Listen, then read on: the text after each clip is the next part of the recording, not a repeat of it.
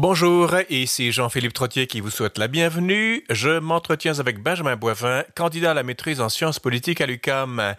Il évoque le changement d'atmosphère aux États-Unis, une vaccination qui va bon train, des milliards de dollars versés en aide aux ménages durement éprouvés, un plan de relance ambitieux et un vaste programme législatif semblent redonner des couleurs à un pays déchiré et paralysé il y a peu.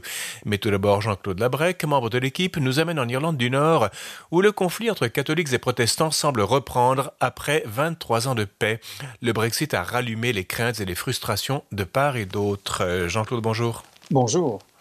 Euh, oui, alors l'Irlande, c'est pas c'est pas un très gros endroit, mais ça fait euh, l'Irlande a défrayé la manchette pendant des décennies à cause d'un conflit qui a opposé euh, catholiques et protestants. Exactement. Écoutez, c'est essentiellement donc ce dont on parle. Là, ici, on parle quand je dis qu'on parle de l'Irlande, on parle de l'Irlande du Nord spécifiquement, et non pas oui. le, la République d'Irlande l'Irlande du Nord. Et l'Irlande du Nord est donc euh, composée d'une population qui est à la fois euh, bon, les, les, Irlandais, si vous voulez, nationalistes, oui. qui sont qui sont, bon, je dis nationalistes, mais en fait, les, les, catholiques sont ceux qui sont les nationalistes et les Irlandais loyalistes qui, eux, sont, sont, sont les protestants. Et euh, simplement préciser dès le départ qu'il y a une vingtaine d'années, au moment où il y a eu l'accord la, du Vendredi Saint, euh, à ce moment-là, il y avait 22 ans, il y avait les, le, le, poids démographique des Irlandais loyalistes, donc des protestants, était légèrement supérieur à celui des, des, des Irlandais catholiques. En fait, ils, étaient, ils comptaient pour 5 de plus dans la, de la population. Oui. Alors qu'aujourd'hui, les deux communautés sont à peu près, ont sensiblement le même poids démographique dans, dans la région de, de, de, de l'Irlande du Nord. Donc, tout ça pour venir, revenir à dire que les Irlandais nationalistes, donc les catholiques, et les Irlandais les loyalistes, les protestants, ont recommencé à s'affronter. Mmh. Euh, et ils se sont affrontés justement le, le 7 avril dernier devant, devant le, ce monument très important qui a été créé après la fin des, des, des, troubles en 1998, qui s'appelle le Mur de la paix sur la rue Lanark Way à Belfast West. Belfast West pardon. Et ces affrontements, euh, comme vous le soulignez un petit peu dans votre, dans votre titre, euh, risquent de menacer euh, fortement, fortement, euh, en fait, d'anéantir tous les efforts déployés pour construire des ponts entre les communautés catholiques et protestantes. L'Irlande du Nord, donc, fait face actuellement aux pires violences depuis la signature de l'accord de paix du Vendredi Saint, qui avait été signé le, le 10 avril 1998. On l'appelle évidemment l'accord du Vendredi Saint parce qu'il a effectivement était, était signé cette journée-là. Donc, on n'est euh, pas vraiment, on n'est plus dans l'escarmouche, ça commence à, à, sentir mauvais en Irlande du Nord. Euh, vous avez parlé de cet accord du Vendredi Saint du 10 avril 98. en français, on dit l'accord du Vendredi Saint parce que ça a eu lieu un Vendredi Saint. En oui. anglais, il y a un autre titre, non? En anglais, on l'appelle le, le, le, le, Good Friday le Good Friday, ah bon, mais le, oui. le, le, nom formel de l'accord du Vendredi Saint, c'est le The Northern Ireland Peace Agreement, qui mm -hmm. a été signé euh, le 10 avril 1998 et qui avait été signé par les principales forces politiques de l'Irlande du Nord, là, autant, les, autant les catholiques que les protestantes, donc autant mm -hmm. les loyalistes que les nationalistes, et également par, parce que ça fait toujours partie du Royaume-Uni, par le premier ministre du Royaume-Uni, qui était à l'époque Tony, euh, Tony Blair.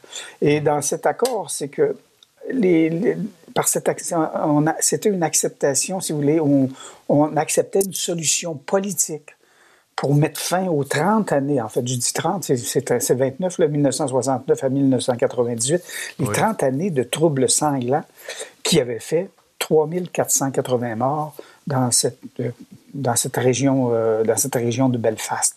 Et cet accord, Et donc, il prévoyait quoi? Ben, cet accord prévoyait principalement, pour arriver à rétablir la paix et à mettre, à, mettre, à mettre la situation sur un plan politique plus acceptable pour tout le monde, il prévoyait d'abord l'élection d'une assemblée locale d'Irlande du Nord qui serait composée de 108 députés et qui seraient tous élus à la proportionnelle. Oui. La création également d'un conseil des ministres dirigé par un premier ministre d'Irlande du Nord.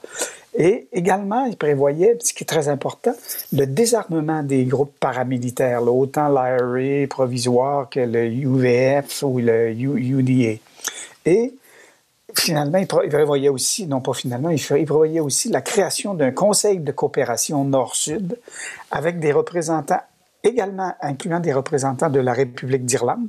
République d'Irlande, qui est qui est ce qu'on appelait avant l'Irlande du Sud, mais qui depuis 1919 là, a, fait, a, fait son, a été dans une démarche d'indépendance, il a fait son indépendance. Donc, donc, si vous voulez, avec des représentants aussi de la République d'Irlande et des six comtés du Nord.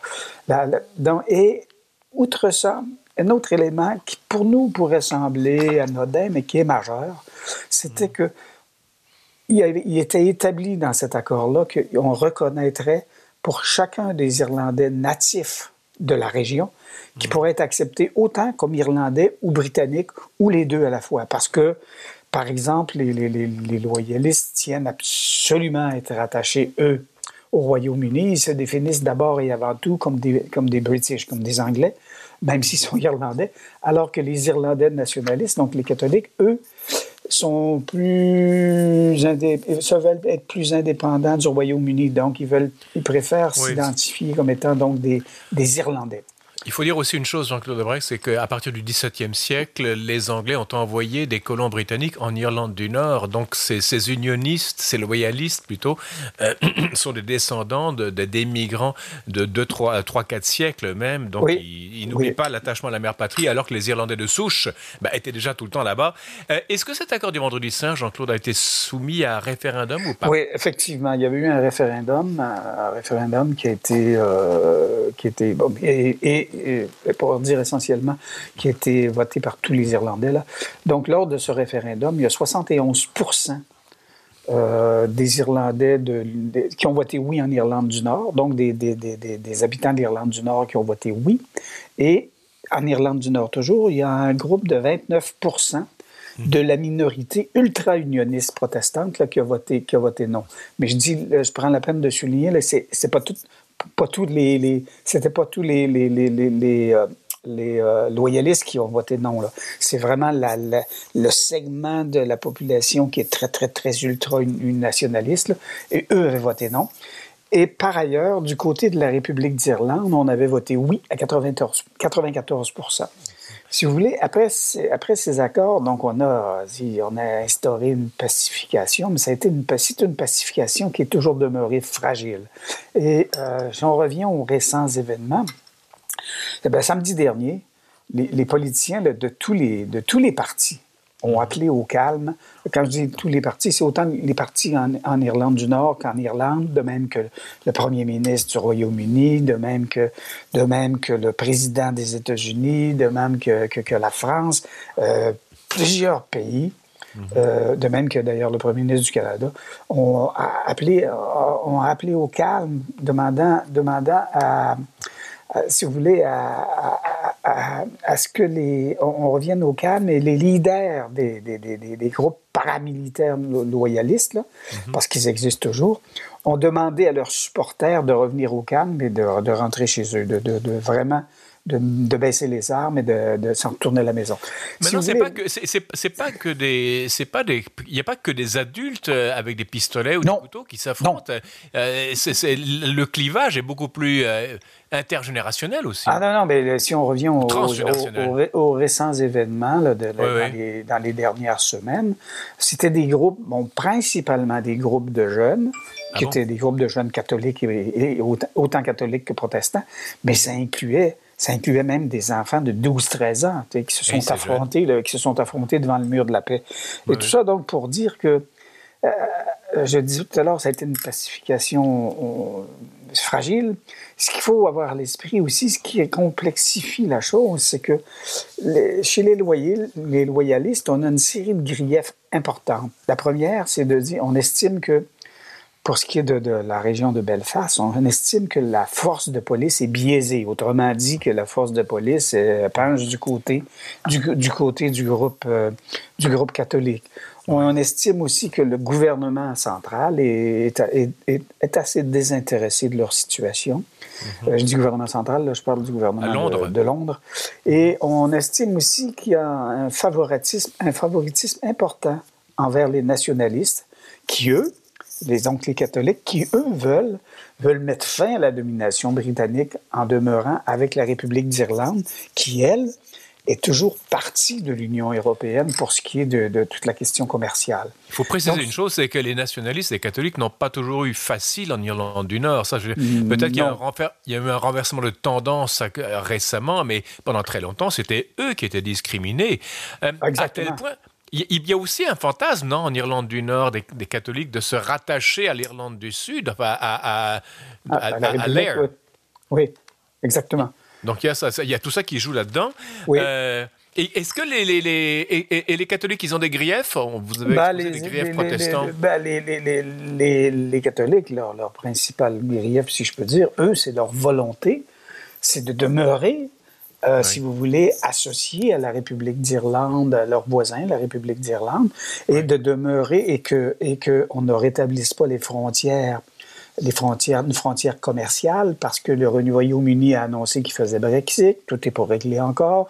Ah, Par ailleurs, il faut avoir à l'esprit que euh, la séparation comme telle du Royaume-Uni de, de euh, l'Union européenne a mis en évidence, si vous voulez, le statut contesté de, de, de l'Irlande du Nord, où une partie, comme, comme on le disait, une partie de la population identifiée comme anglaise, elle, veut demeurer intégrée au Royaume-Uni, alors que l'autre partie de la population qui se définit comme irlandaise, donc principalement les catholiques, elle, cette partie-là veut demeurer en bon voisinage avec la République d'Irlande, qui est un membre de l'EUE. Mais pour pour essayer de préciser tout ça, je vous dirais, pour éviter donc le, rétablissement d'une frontière physique en Irlande, euh, le filet de sécurité, là, ce qu'on appelle en anglais le backstop, avait été négocié par la première ministre, première ministre pardon, euh, Theresa May avec l'Union européenne le 25 novembre 1918.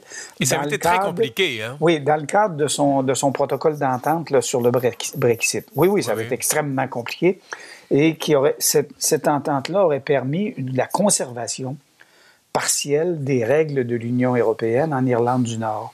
Mhm. Et, cette, euh, le, backstop, donc le, filet de sécurité, euh, ce projet-là prévoyait, hein, prévoyait que, pardon, euh, prévoyait que euh, si aucune solution n'était trouvée pour éviter le rétablissement d'une frontière physique en Irlande, mhm. à la fin de la période de transition, selon le projet initial de Mme, de Madame May, donc la période de transition initiale à, à cette époque-là, selon les documents, devait se terminer en juillet 2020. Donc à la fin de cette période-là, on aurait installé le filet de sécurité automatiquement. Donc, ce qui aurait fait, si vous voulez, ça aurait transformé l'Irlande du Nord en un territoire douanier unique dans lequel la libre circulation des marchandises permise par l'Union européenne serait restée en vigueur.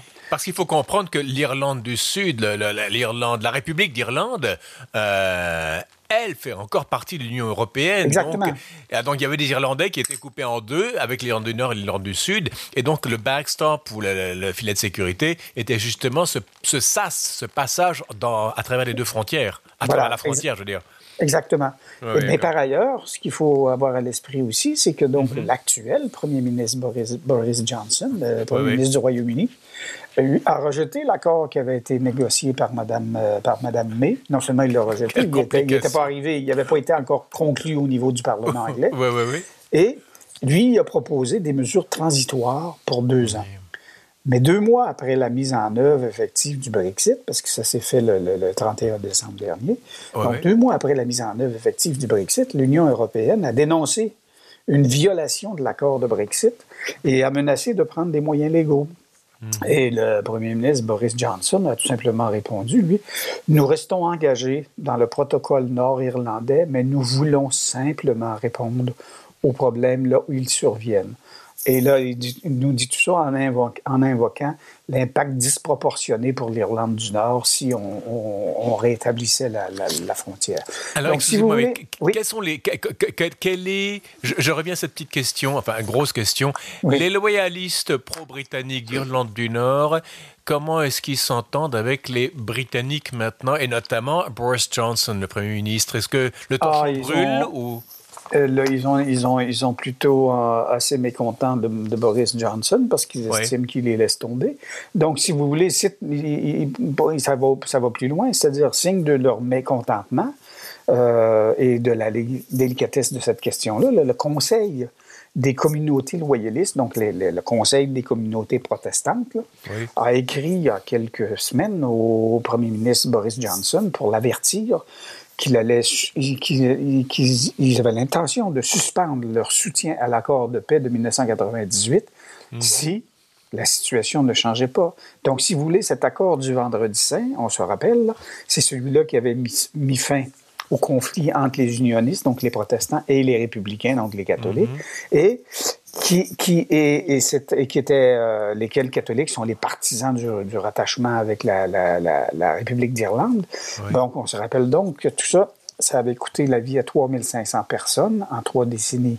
En février dernier, si vous voulez, les contrôles sur les marchandises en provenance de la Grande-Bretagne, les contrôles qui devaient s'exercer parce que les marchandises venaient en Grande-Bretagne et avant, avant de rentrer, euh, avant d'entrer du côté de l'Irlande, la, la République d'Irlande et donc théoriquement de l'Irlande du Nord, mm. ben là, euh, ont été suspendus pour, euh, en raison du, climat de menace qui pesait sur les agents qui étaient chargés de mener les, formalités apparues depuis le 1er janvier, quand le Royaume-Uni a quitté le marché unique et l'Union euh, douanière européenne.